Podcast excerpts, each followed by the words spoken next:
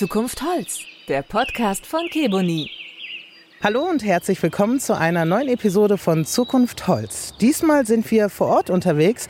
Wir sind im äußersten Süden von Hamburg zu Gast bei der Baumschule Lorenz von Ehren. Seit 1865 gibt es dieses alteingesessene Unternehmen, riesig groß. Und ein großes Thema und Anliegen des Unternehmens ist vor allem Nachhaltigkeit. Und darüber spreche ich heute mit Bernhard von Ehren, dem Geschäftsführer. Herzlich willkommen. Ja, vielen Dank, dass Sie mit mir heute das Interview abhalten. Ja, Herr von Ehren, wir stehen hier auf Ihrem Gelände. Wir machen heute einen kleinen Rundgang und Sie erzählen mir so ein bisschen, was Sie hier so machen, was Sie bewegt. Und ich sehe viele verschiedene Baumarten in verschiedenen Kästen. Wo stehen wir hier denn gerade, dass wir unsere Hörer so ein bisschen mitnehmen? Ja, wir sind jetzt hier an unserem Hauptstandort in Hamburg-Marmsdorf und wir stehen jetzt hier genau zwischen unserer Verwaltung und der Logistikabteilung. In der Verwaltung sitzt eben genau unser ganzer Innenbereich, wie der, zum Beispiel der Vertrieb, das Marketing, unser Einkauf, die Verwaltung an sich. Und auf der anderen Seite, auf der rechten Seite sehen wir die, die Logistikabteilung. Dort werden unsere gesamten Bäume verladen. Das sind dann schnell am Tag 40, 45 LKWs in der Saison. Wir sind ja ein Saisonbetrieb. Wir versenden unsere Pflanzen in der Vegetationsruhe. Also dann, wenn die Bäume keine Blätter haben. Und wie weit geht der Versand? Wir liefern unsere Pflanzen tatsächlich europaweit aus, also in verschiedene Klimazonen.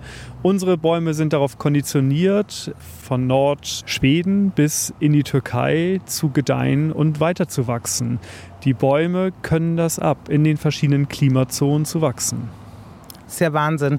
Wie ich gesagt habe, rund um uns herum sind ganz viele Kästen mit verschiedenen Bäumen. Wir stehen nämlich in ihrem Schaugarten.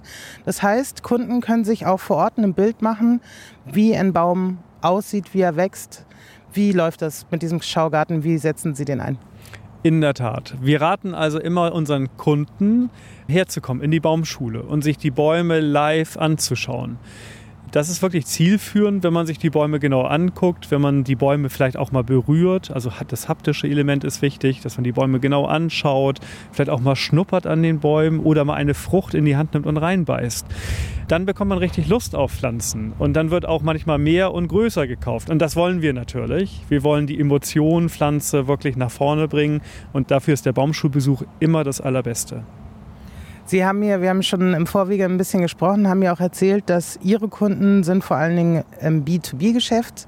Das heißt, Sie arbeiten unter anderem zum Beispiel für Kommunen. Erzählen Sie ein bisschen, was für Kunden sprechen Sie an? Ja, in erster Linie besuchen uns Landschaftsarchitekten und der Garten- und Landschaftsbau.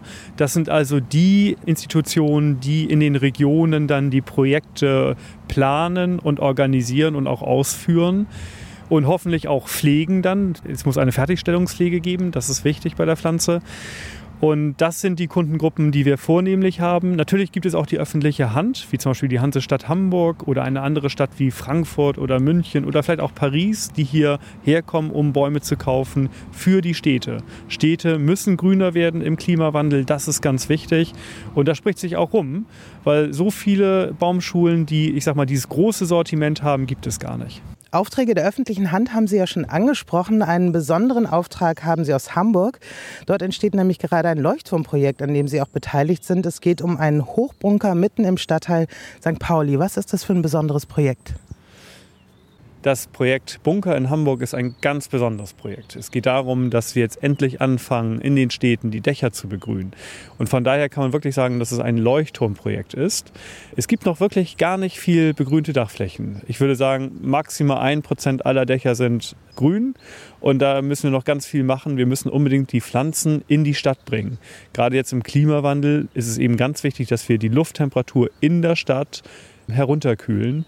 Das hat was mit der Wohlfahrtswirkung für die Menschen zu tun, das hat was mit Gesundheit zu tun, mit der Aufenthaltsqualität. Und von daher ist das ein sehr, sehr guter Punkt, den wir unbedingt forcieren müssen. Ein Bunker ist natürlich jetzt nicht ein normales Gebäude. Wo ist denn da die Schwierigkeit, das zu bepflanzen? Zumal Sie das ja auch nicht begrünen, wie man das kennt, vielleicht mit Moosflächen oder Gras, sondern da kommen richtig Bäume drauf. Da kommen richtig Bäume rauf. Das wird sozusagen ein Park im Stadtteil St. Pauli mit großen Gehölzen und das ist das Besondere. Genau, das sind keine Sedummatten oder so, sondern richtig Gehölze. Aber das geht, wenn man sich Gedanken macht, mit welchen Pflanzen man arbeitet. Der Bunker ist immerhin 50 Meter oder bis 60 Meter hoch. Und für diese Höhe, da oben ist eigentlich immer Wind, ständig Wind, brauchen wir besondere Pflanzen, die sehr robust sind, die vital, die, die gesund einfach sind. Und die gibt es, diese Pflanzen. Da gehen wir dann in die Alpen und schauen uns die Vegetation dort an. Das sind dann Bergkiefern zum Beispiel. Wir gehen aber auch in den heimischen Wald und gucken uns da die robusten Pflanzen an, wie zum Beispiel der Feldahorn. Und diese Pflanzen, die finden dann dort eben ein neues Zuhause. Und ich bin ganz sicher, dass es auch nachhaltig dort grün sein wird. Erzählen Sie uns doch mal ein bisschen über die Logistik, wie Sie das dort organisieren. Sie sind ja auch mit zuständig dafür, dass die Bäume auch draufkommen, richtig? Und wie werden die überhaupt eingepflanzt? Also schleppen Sie da Erde hoch? Wie muss man sich das vorstellen? Na, man muss schon sagen, da gibt es viele Spezialisten, die mitwirken. Also erstmal ganz vorne steht der Planer, der Landschaftsarchitekt da. Das ist der Holzapfel Herzinger und der plant sozusagen die, die Dachterrassen oben und sagt, zur Südseite kommen die Pflanzen, zur Nordseite kommen die Pflanzen, die etwas schattenverträglicher sind. So, und dann gibt es natürlich noch den Gartenlandschaftsbauer, der pflanzt die Pflanzen also macht die Ausführung und pflegt die Pflanzen. Ganz wichtig ist natürlich da oben in 50 Meter Höhe, dass wir eine gute Pflege haben. Die Bäume müssen mit Nährstoffen versorgt werden, mit Wasser, müssen auch mal geschnitten werden. Und von daher ist also ich sag mal die Begleitung der Pflanzen ganz wichtig. Aber die Auswahl der Pflanzen, das liegt eben bei uns, bei den Produzenten. Dafür sind wir zuständig und verantwortlich und da haben wir eine tolle Auswahl getroffen mit sehr robusten, ganz tollen Pflanzen damit wir uns das plastisch vorstellen können. Sie werden da hoch eingesetzt. Wie werden die eingesetzt? In Kübel, in Erde? Wie muss man sich das vorstellen? Weil es ist ja ein richtiger Park, der geplant ist. Das sind richtig Rabattenbeete, kann man sagen. Das sind Beete, die sind so ungefähr 10 Meter lang und 3 Meter breit, je nachdem. Manche sind vielleicht nur 1,80 Meter breit. Dann ist der Erdaufbau ungefähr 100 Zentimeter hoch, aber das reicht für diese Pflanzen. Dieser Wurzelraum reicht. Ja, die Bäume werden dann mit einem Kran tatsächlich peu à peu da hochgebracht. Das ist sehr viel Arbeit, ist sehr zeitaufwendig. Aber das ist die einzige Möglichkeit, diese Pflanzen, die immerhin 300 Kilo wiegen, die leichteren und die schwereren wiegen so bei, bei einer Tonne, die da hochzubekommen. Eine andere Möglichkeit gibt es ja gar nicht. Und wie wird das dann, Sie haben die Baumpflege angesprochen, wie wird das gewährleistet? Also müssen die auch gegossen werden oder reicht das Wasser quasi der Niederschlag? Ja, man versucht mit dem Oberflächenwasser über die Runden zu kommen. Das ist natürlich das A und O. Es soll ja auch nachhaltig sein tatsächlich. Dafür hat man gewisse Wasserreservoirs da oben gebaut. Man möchte das Wasser sammeln und dann wieder den Pflanzen zuführen. Das wird, glaube ich, auch klappen. In Dürreperioden muss man vielleicht nochmal nachhelfen mit Stadtwasser. Aber im Großen und Ganzen, ich würde sagen 80, 90 Prozent, wird mit dem Regenwasser tatsächlich funktionieren. Es soll ein Park werden, er soll öffentlich zugänglich werden. Können Sie da ein bisschen was erzählen über die Gestaltung? Also es geht ja nicht nur um die reine Begrünung, sondern man will den Leuten ja auch quasi dieses Projekt zeigen und nahbar machen. Ja, es ist ein, ein öffentlicher Platz nachher tatsächlich. Das finde ich natürlich auch ganz toll für die Allgemeinheit. Ein neuer Wohlfühlort, ein Ort, wo Menschen hingehen können und entspannen können. Und man geht also erstmal den Bergpfad hoch. Das ist ein, ein Aufstieg, einmal so um den Bunker herum. Der ist zum Teil auch schon begrünt. Also man wird dann schon in Empfang genommen mit den Pflanzen und schraubt sich dann langsam hoch in die Höhe bis eben knapp 60 Meter Höhe und hat dann ein wunderbares Panorama auf die Hansestadt Hamburg, 360 Grad Blick. Das hat man, wo hat man diesen 360 Grad Blick aus 60 Meter Höhe? Also man, man sieht den Hafen, man sieht die Elbphilharmonie, man sieht eigentlich ganz Hamburg von da oben. Das ist wirklich spektakulär und ich finde einen riesen Mehrwert für Hamburg. Dieses Projekt, kann das ein Leuchtturmprojekt auch für andere Städte sein oder sagen Sie, die baulichen Voraussetzungen dieser Bunker, das ist schon sehr besonders und sehr einmalig eigentlich, was eine Veränderung in der Stadt betrifft, dass man eine Stadt grüner macht? Oder kann das auch Beispiel für andere Städte werden? Ja, unbedingt. Also ganz viele Gebäude sind statisch in der Lage, einen Dachgarten zu bekommen. Da muss man jetzt nicht nur einen Bunker nehmen mit dicken Stahlbetonmauern. Das geht auch in der Tat mit vielen anderen Gebäuden. In Paris zum Beispiel gibt es jetzt eine Auflage für öffentliche Gebäude, die müssen eine Dachbegrünung bekommen. Und das sind nicht nur die Staudendachbegrünung, das sind tatsächlich auch Gehölze. Also die, die meisten Betonbauten sind so stabil, dass man auch ohne Probleme einen schönen Dachgarten darauf bauen kann. Also es ist auf jeden Fall ein Zukunftsprojekt. Das strahlt in die ganze Welt und ich weiß, die Architekturszene redet inzwischen auch darüber. Man braucht natürlich nur ein bisschen Mut und ja, der Investor muss auch äh, dann sozusagen willens sein, dafür Geld auf den Tisch zu legen. Aber wenn man so ein bisschen an Nachhaltigkeit denkt und äh, an die nächste Generation denkt und an den Klimawandel denkt, dann sollte man da tätig werden. Da ist noch ganz viel Luft nach oben. Ich glaube, wir müssen das tun. Das ist gar nicht die Frage, ob wir es tun wollen. Wir müssen es tun. Wir müssen die Städte runterkühlen, sonst äh, werden die Städte in 10, 20 Jahren wirklich in den Sommermonaten unerträglich werden für die Menschen. Die Arbeiten haben jetzt gerade angefangen. Peu à peu werden die Bäume hochgebracht. Wie lange dauert es in etwa, bis das fertig ist und bis die Leute dann auch auf diesem Park können? Ja, wir haben vorgestern angefangen, die ersten äh, Bergkiefern da hochzuhüsern. Das wird sicherlich noch viele Wochen in Anspruch nehmen. Wir reden ja über 4700 Pflanzen, die da auf das Dach kommen. Das ist enorm viel, ein Riesenberg Pflanzen. Das braucht Zeit, aber wir haben es da mit Profis zu tun, Kranführer und Galabaufirmen, die sind da sehr, sehr eingespielt. Ähm, das wird jetzt natürlich an Fahrt aufnehmen, das ganze Thema. Jetzt hoffen wir, dass das Wetter stabil bleibt im Winter, dass wir jetzt keinen Frost kriegen und extreme Winde bekommen. Und dann dürfte da nichts im Weg stehen, dann wird das ganze Projekt im Frühjahr da sein, fertig sein. Sie gehören auch, wie ich gehört habe, zu den größten in Europa. Sie haben sehr, sehr viele verschiedene Gehölze. Eben sagten Sie auch, Sie verfrachten die Bäume in verschiedene Klimazonen. Das heißt, die sind auch für unterschiedliche Klimazonen gezüchtet und das geht alles hier in Hamburg? Ja, genau. Natürlich ist es sehr unterschiedlich. Ich nehme jetzt mal die, die Linde als Beispiel. Die Linde hat eine riesige Klimaamplitude. Die Linde gedeiht in Skandinavien und sie gedeiht auch an der Côte d'Azur oder in der Türkei. Und es gibt auch Bäume, die können das so nicht. Die heimische Eibe zum Beispiel, die mag eher so das deutsche, mitteldeutsche Klima. Damit ist sie fein, aber die möchte nicht an der Côte d'Azur unbedingt stehen, wo es dann auch wirklich mal Trockenstress gibt. Man muss immer sehr genau unterscheiden. Wir haben über 1000 Gattungen, Arten und Sorten im Sortiment und sind wirklich Alleskönner darunter. Ich sage immer, die eierlegende Wollmilchsau haben wir auch, aber wir haben auch sehr empfindliche Pflanzen. Und ähm, genau, also die Fachlichkeit muss da sein, wir müssen unterscheiden können und dann müssen wir genau hingucken und schauen, welche Pflanze pflanzen wir wohin. Und wie gewährleisten Sie das, wenn Sie zum Beispiel eine Pflanze haben, die Sie an die Türkei schicken? Die wird ja wahrscheinlich per se auch beim Aufwachsen andere Bedingungen brauchen als das deutsche Klima. Haben Sie dafür bestimmte Gewächshäuser, die genau das einhalten? Nein, wir sind eine Freilandbaumschule. Unsere Bäume werden in der Baumschule, also im Freiland unter freiem Himmel, kultiviert. Und wichtig ist in einer Qualitätsbaumschule, dass die Bäume alle vier Jahre verschult werden. Das heißt, mit diesem Verschulvorgang beschneiden wir die Wurzel, sodass sich immer wieder neue Faserwurzeln bilden. Die Faserwurzel ist zuständig, verantwortlich für die Nährstoffaufnahme, für die Wasseraufnahme einer Pflanze. Und wenn eine Pflanze zuverlässig kultiviert wird, also verschult wird, auch immer wieder geschnitten wird und mit Nährstoffen versorgt wird, dann ist sie trainiert, auch in anderen Klimazonen zu überleben. Natürlich nicht mit allen Pflanzen. Die Pflanzen müssen dann dementsprechend die richtige Klimaamplitude haben. Aber mit sehr vielen Pflanzen kann man das so machen. Ihre Baumschule ist ja sehr alt schon, über 100 Jahre. Und natürlich Klima, großes Thema. Wie hat der Klimawandel und das Thema Nachhaltigkeit sich verändert im Laufe der Generation Ihrer Arbeit? Also ich könnte mir vorstellen, dass Sie heute anders denken müssen, anders arbeiten müssen als zum Beispiel die Gründerväter. Das ist genau so. Und äh, man muss schon sagen, das Klima war hier in Mitteleuropa doch sehr träge. Und äh, meine Vorfahren konnten eigentlich das Geschäftsmodell immer so machen, wie es auch der, der Vorgänger gemacht hat. Noch mein Vater konnte auf das norddeutsche Wetter vertrauen. Der April war immer sehr nass und auch der, der Herbst war sehr nass.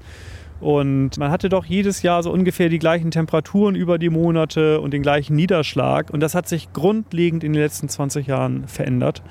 Es ist doch heute so, dass wir, wir leben, wir sind gerade Zeitzeugen, ja. Wir haben den trockensten und wärmsten Oktober und November ever. Und das macht uns sehr zu schaffen. Also zum einen eben, weil es sehr, sehr trocken wird und weil es verdammt warm wird. Für viele Pflanzen ist das eine Herausforderung. Von daher suchen wir auch neue Sortimente für die Zukunft, insbesondere für den Stadtstandort. Das ist ein Stressstandort, der Stadtstandort, weil eben sehr viel Beton dort ist. Ein sehr unwirkliches Klima für Pflanzen herrscht. Und dort brauchen wir Pflanzen, die sehr robust sind. Wir brauchen Lösungen für diesen Stressstandort. Und das sind häufig Bäume, die gar nicht unbedingt heimisch sind, sondern das sind Bäume, die kommen aus anderen Klimazonen da wo wir ein, schon ein stressiges Klima haben. Also wir haben dort Dürreperioden, wir haben dort wesentlich mehr Hitze, aber wir haben immer noch auch kalte Wintermonate.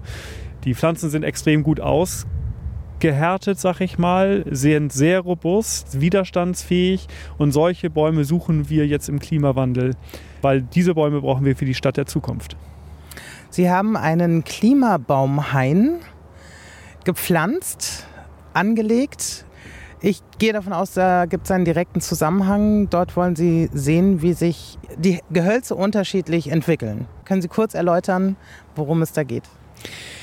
Genau, wir zeigen dort vornehmlich fremdländische Bäume, die man hier vielleicht gar nicht so kennt in der Region. Und wir wollen den Besucher einfach oder den Fachleuten zeigen, wie diese Bäume wachsen, welche Besonderheiten sie haben, wie die Borke aussieht, wie sie sich anfühlt, wie die Blätter aussehen, wie der Habitus insgesamt ist dieser Pflanze.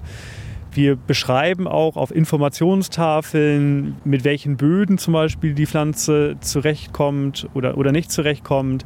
Wir beschreiben, wie die Vegetation ist und welche Ansprüche die Pflanze hat. Und das ist also wirklich eine Informationsfläche, wo man sehr viel lernen kann über Stadtbäume der Zukunft. Wir zeigen dort 70 Gattungen, Arten und Sorten.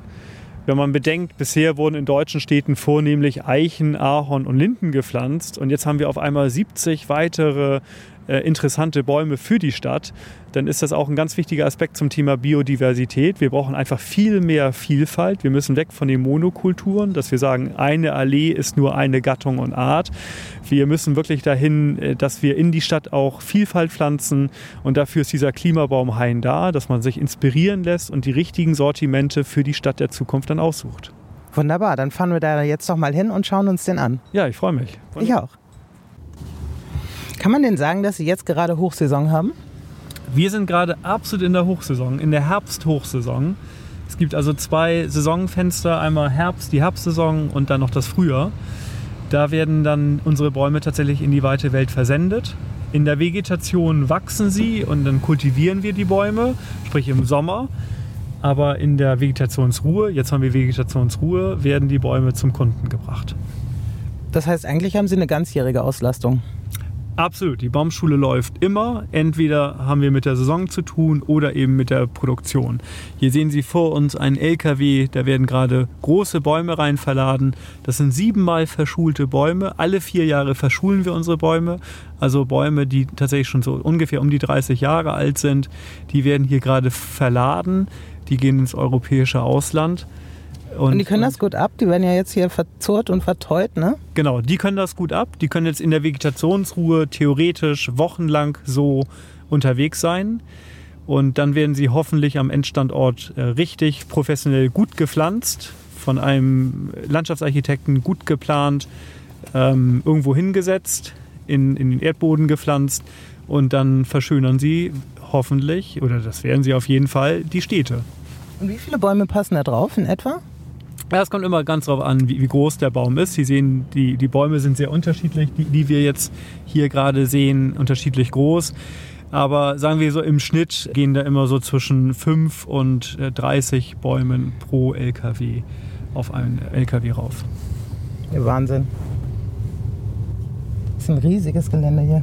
Ja, das ist jetzt hier nur die, die Logistik. Und jetzt fahren wir raus zu den Kulturflächen. Wir haben also knapp 600 Hektar Kulturflächen. Ähm, das ist schon wirklich eine sehr große Fläche. Dort werden die Bäume bis ins hohe Alter kultiviert. Die jüngsten Kulturpflanzen, die wir in der Baumschule äh, zum Verkauf anbieten, sind ungefähr 10 Jahre alt. Die ältesten Kulturpflanzen, die wir haben, sind 80 bis 90 Jahre alt. Also Sie können hier richtig alte, große Bäume kaufen das sind Bäume, die sind dann 15 Meter hoch, haben eine Kronenbreite von, von ungefähr 6 bis 8 Metern. Also Und die kriegen Sie auch noch auf den LKW? Ja, das ist immer der limitierende Faktor, der Transport. Wir müssen die Bäume dann so zusammenbinden, die Kronen so zusammenbinden, dass sie auch noch das Straßenverkehrsmaß sozusagen erreichen. Nicht? Ein LKW darf dann nicht breiter sein als drei Meter. Mit Sonderbreite darf er vielleicht mal vier Meter breit sein. Aber viel breiter darf er nicht sein, weil sonst kommen wir nicht unter den Autobahnbrücken unter durch. Und das ist immer der reglementierende Faktor. Und dann müssen wir einfach aufpassen, dass die Bäume nicht zu groß werden, nicht zu alt werden. Irgendwann müssen sie verkauft werden, weil sonst können wir sie nicht mehr transportieren. So, jetzt fahren wir runter von dem Betriebsgelände in Hamburg-Marmsdorf und fahren über die Landesgrenze nach Niedersachsen. Dort haben wir unsere Baumschulflächen in Niedersachsen im Landkreis Harburg. Und jetzt fahren wir in den Postweg, das ist sozusagen das Herz der Baumschule. Da sind äh, viele Quartiere, Baumschulquartiere und unter anderem auch der Klimabaumhain, wo wir eben unsere Stadtbäume der Zukunft vorstellen. Wie sind Sie auf das Projekt gekommen, so einen Hain anzulegen? Ja, wir haben uns Gedanken gemacht, natürlich, wie kann man diese neuen Bäume, diese neuen alten Bäume, die sind jetzt hier neu, aber gibt es natürlich schon seit Jahrtausenden auf diesem Planeten, wie können wir die bekannter machen? Und das ist eben ganz wichtig, dass man es nicht nur in der Theorie verbreitet, sondern dass man auch die Pflanzen irgendwo ausstellt und den Menschen näher bringt. Und äh, genau so kamen wir dann irgendwann zu der Idee, diesen Klimabaumhain aufzubauen. Es bringt unheimlich viel, wenn man Menschen einen Ausstellungsraum zeigt, in Anführungszeichen einen Ausstellungsraum zeigt. Dann ist man viel näher dran am Produkt und ähm, hat auch den direkten Vergleich zu den anderen Pflanzen. Deswegen ist es sehr interessant, wenn man auf einem komprimierten Gelände dann mehrere Pflanzen zeigt. Dann hat man immer den Vergleich zu anderen Pflanzen, sieht die Eigenarten, die spezifischen Eigenarten der Pflanzen und kann sie besser einplanen, in die Projekte einplanen sind wir auf einem ja, fast landschaftlichen Weg, ne? oder ist es eine öffentliche Straße hier? Auf jeden Fall links und rechts überall Bäume und äh, in allen Varianten auch ein großes Gelände auf jeden Fall. Genau, das ist jetzt dieses Baumschulgebiet, das einige 100 Hektar groß ist, also 600 Hektar groß ist. Soweit das Auge reicht, sieht man hier Baumschulpflanzen in allen möglichen Formen und Größen. Wie gesagt, wir haben über 1000 Gattungen, Arten und Sorten hier in verschiedenen Schnittformen, in allen möglichen Größen. Vom Jungbaum, der 6 Meter hoch ist, bis zum Altbaum bis 15 Meter Höhe. Also für jeden etwas dabei. Gut, dann gehen wir mal raus und schauen uns das an. Okay. Genau, also hier stehen wir zum Beispiel vor der Informationstafel vom Blasenbaum, Coroteria paniculata. Und hier sind jetzt die Beschreibung, wie Sie sehen, Herkunft, mhm. Wuchs, Blüte, Früchte, Blatt, Wurzel, Anspruch der Pflanze, Boden und Härtezone, also Klimazone. Und ganz unten gibt es noch eine Einteilung von der Gartenamtsleiterkonferenz, von der GALK und von der Klimabaummatrix, wie der Baum zum Thema Klima einzustufen ist. So, und das ist ganz wichtig. Dann gibt es hier noch ein Bienensymbol. Wenn dieses Bienensymbol auf dieser Infotafel zu sehen ist, dann ist dieser Baum auch ein Rückzugsgebiet für Insekten oder für Bienen. So, und äh, das sehen Sie eben. Wird hier. darauf auch verstärkt geachtet, dass äh, Pflanzen, die man setzt, auch bienenfreundlicher sind? Das ist ja auch immer wieder ein großes Thema, Bienen und Bienensterben.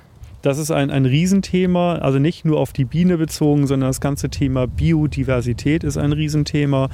Genau, Sie wissen auch, wir haben ein großes Artensterben momentan auf dem Planeten und da müssen wir irgendwelche Akzente setzen, da müssen wir tätig werden. Und da sind natürlich Bäume ein ganz wichtiger Lebensraum für Vögel, für Insekten. Und deswegen ist auch ganz wichtig, dass man sich damit befasst, welcher Baum bietet äh, welchen Insekten einen Lebensraum, welche Insekten besiedeln welche Bäume. Das ist ein ganz spannendes Thema, da arbeiten wir mit Forschern zusammen. Genau, haben auch ganz viel gelernt über die letzten Jahre und ich glaube, das ist für die Gesellschaft, natürlich auch für die Politik ein ganz wichtiges, großes Thema. Sie sagten, es sind über 70 Arten, die Sie hier gepflanzt haben. Wonach haben Sie die ausgesucht? Tja, also es geht jetzt natürlich darum, dass wir die Bäume finden, die im Klimawandel auch in unseren Breiten bestehen können, insbesondere im urbanen Bereich, da wo wir einen Stressstandort haben. Die Idee ist, dass wir hingehen und sagen, wie entwickelt sich das Wetter? Da gehen wir natürlich zu den Klimaforschern, die sagen, wir projizieren, wir simulieren ein Klimamodell für Hamburg oder für Deutschland und gehen zehn Jahre in die Zukunft oder 20 Jahre in die Zukunft und dann gucken wir uns dieses Klimamodell an und gehen in die Gebiete in der Welt, wo jetzt schon das Klima herrscht, das wir für in 10 Jahren, für in 20 Jahren für Hamburg oder so projizieren. Und dann gucken wir uns dann in diesen Gebieten die Bäume an. Das sind dann Pflanzen aus diesen Regionen, ich sage jetzt mal wie der Amberbaum zum Beispiel aus Zentralamerika, aus Nordamerika, der mit diesem Klima relativ gut zurechtkommt. Also er kann mit Dürreperioden umgehen, aber er kann auch noch mit Frostperioden umgehen. Und das sind einfach so die wichtigen Thematiken. Die wichtigste Thematik ist, wie geht der Baum mit Dürreperioden um? Wenn es richtig heiß und trocken wird, über Wochen trocken wird, so das hatten wir hier in Mitteleuropa bisher nicht, aber das kommt auf uns zu, dass es theoretisch zehn Wochen, elf Wochen oder so richtig warm wird und trocken wird. Und dann dürfen die Bäume eben keinen extremen Trockenstress kriegen, sondern sie müssen vital ja, genau, weiter wachsen. Und das sind so die Herausforderungen. Und das versuchen wir damit sozusagen herauszufinden. Sie sagen vor allen Dingen, der stressigste Bereich für Bäume ist eben der urbane Raum, städtischer Raum. Wie sieht es aus mit Wäldern? Kommt das in Frage, dass vielleicht auch Aufforstung durch fremde Gehölzer stattfindet. Ist es, kommen auch Waldbesitzer zu Ihnen? Ist das ein Thema oder eher nicht? Ja, der Forst kommt eher nicht zu uns, aber natürlich haben wir auch im Forst die gleiche Problematik. Der deutsche Wald hat ein Riesenproblem. Viele Wälder versterben, weil wir dort riesige Monokulturflächen haben.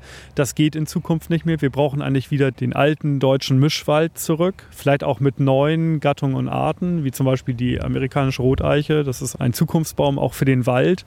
Die Küstentanne wird hier und da auch gepflanzt, sehe ich aber eher als problematisch an. Man braucht natürlich Gehölze, die auch einen gewissen Holzertrag haben und so. Und da gibt es gar nicht so viele Bäume bei den Klimabäumen. Mhm. Die meisten Klimabäume sind eher schwachwüchsig oder mittelstarkwüchsig, aber haben nicht den riesigen Holzertrag. So, ich glaube schon, dass, dass man mit den heimischen Pflanzen auch weitermachen kann. Nur wir brauchen unbedingt den Mischwald. Wir dürfen nicht mehr zur Monokultur gehen, weder in der Landwirtschaft noch im Wald und auch nicht in der Stadt oder im Privatgarten. Wir brauchen immer die Vielfalt. Das ist ganz wichtig. Können Sie so sagen, welche Bäume mit zu den nachhaltigsten gehören, kann man das so sagen? Je nachdem, wie sie halt klassifiziert werden. Aber gibt es da so den Superbaum, wo Sie sagen, also wenn wir den hätten, der kann alles ab, der speichert viel CO2, der, der speichert viel Wasser. Ich weiß nicht, die Kriterien, die super wichtig sind. Also es gibt natürlich Bäume, die kommen mit diesen ganzen Faktoren besser zurecht als andere. Aber den, den Superbaum, den gibt es so nicht. Es gibt eine erste Kategorie, so würde ich das formulieren, die mit diesen Faktoren gut umgehen kann. Und dann gibt es Bäume, die sind in der zweiten Kategorie und in der dritten Kategorie. Grundsätzlich sind die heimischen Bäume gar nicht schlecht, ja, was Holzertrag angeht und CO2 speichern und so weiter. Aber sie haben eben ein riesiges Problem mit Hitze und mit Dürreperioden. Das ist einfach das Problem. Das sehen wir insbesondere in Mitteldeutschland oder in Süddeutschland, da wo es schon deutlich wärmer ist als hier in Norddeutschland. In Hessen oder in, in, in Baden-Württemberg, in der Freiburg-Gegend, da haben wir häufig schon über 40 Grad und das ist einfach für die heimischen Bäume zu viel. So, und wenn wir jetzt das Thema Klimawandel in Fokus nehmen, dann gibt es natürlich auch ganz tolle Überlebenskünstler wie die Parotzie, also den Eisenholzbaum oder Zeltis. Das ist der Zirkelbaum oder die, die Hopfenbuche Ostria carpinifolia, der Schnurbaum Sophora japonica. Da gibt es wirklich tolle Überlebenskünstler, aber es ist immer die Frage, was will man? Was will man mit dem Baum bezwecken? Ist er eher für den Stadtbereich, um ein gutes Mikroklima zu schaffen in der Stadt? Oder um eben auch eine Wohlfahrtswirkung für die Menschen herzustellen, Schattierung zu bekommen in der Stadt. Das sind so, so die Fragestellungen. Was soll der Baum erfüllen? Und dann findet man eigentlich auch immer für den Standort den richtigen Baum. Und Sie sind ja im B2B-Bereich schwerpunktmäßig unterwegs. Sie haben aber auch für den B2C-Bereich, bieten Sie ja auch Kunden ein Gartencenter an, was hier auch mit auf dem Gelände oder auf dem Hauptgelände, wo wir zuerst waren, äh, angesiedelt ist. Versuchen Sie da auch schon so ein bisschen die Kunden in die Richtung Nachhaltigkeit, da so ein Bewusstsein reinzubringen mit Ihrem Sortiment, was Sie anbieten? Genau, wenn der Platz da ist im Garten für unser Sortiment, dann natürlich. Dann gibt es auch in die Richtung die Beratung. Nicht? Dann gucken wir uns auch den Garten an. Wo ist der Garten? Ist das ein Stadtgarten, vielleicht ein Innenhof in Eppendorf oder so? Oder ist das ein Garten hier im Landkreis Harburg, da wo es noch ein gutes Kleinklima gibt? Und dann gucken wir uns auch die Niederschlagsmengen an in der Region und dann ähm, gibt es Empfehlungen von unseren Fachverkäufern. Ganz klar. Also wir achten schon darauf. Und was Gehölz betrifft, sind wir auch gerade im Gartenbereich haben ja viele auch gern noch Tropenhölzer im Einsatz, beziehungsweise ist nicht mehr gern gesehen, einfach aus Nachhaltigkeitsgründen. Sehen Sie da Möglichkeiten, die Leute davon zu überzeugen, da ganz wegzugehen bei ihrer Gartenplanung beispielsweise?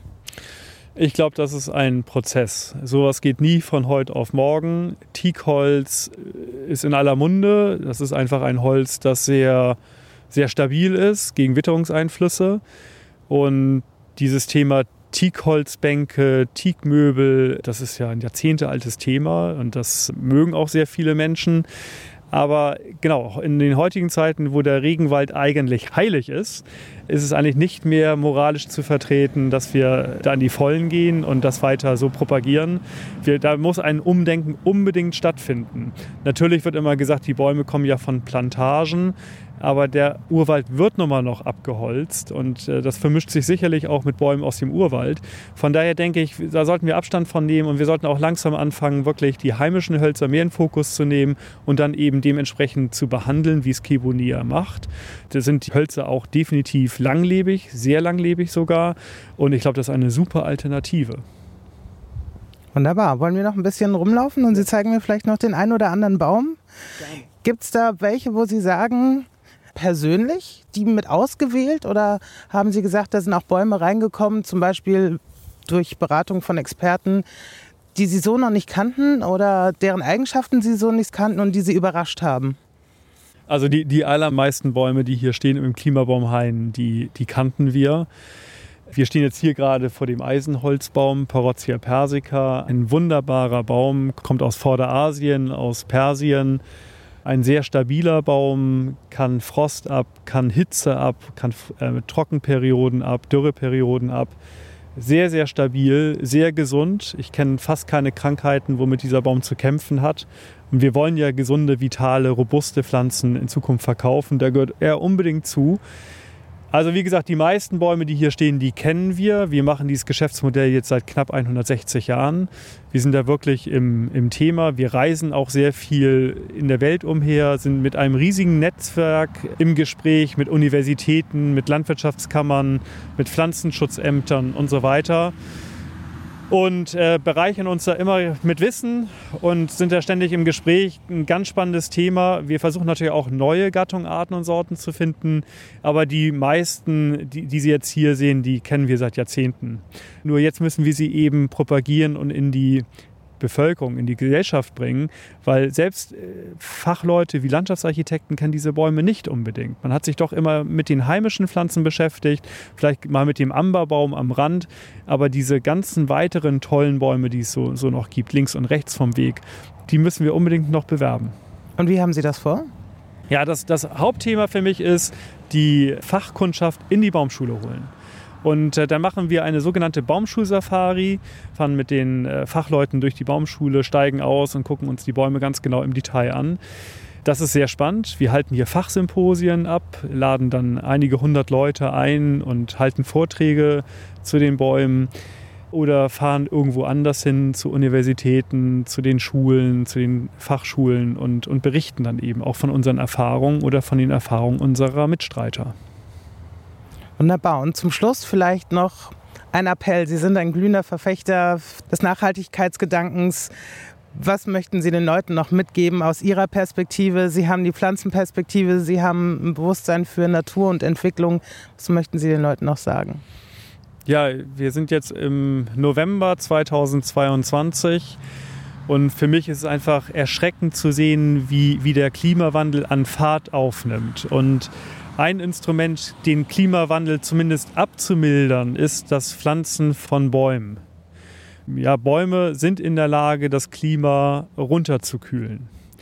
Wenn wir mehr Bäume pflanzen würden, würden wir den Klimawandel auch aufhalten oder auf jeden Fall verlangsamen. Und das sollten wir doch alle tun. Da sollten wir alle gemeinsam die Ärmel hochkrempeln und zum Spaten greifen und mehr Bäume pflanzen. Egal, ob es jetzt im Forst ist oder ob es in der Stadt Flächen sind, völlig egal. Wir müssen einfach tatkräftig sein und, und Gas geben.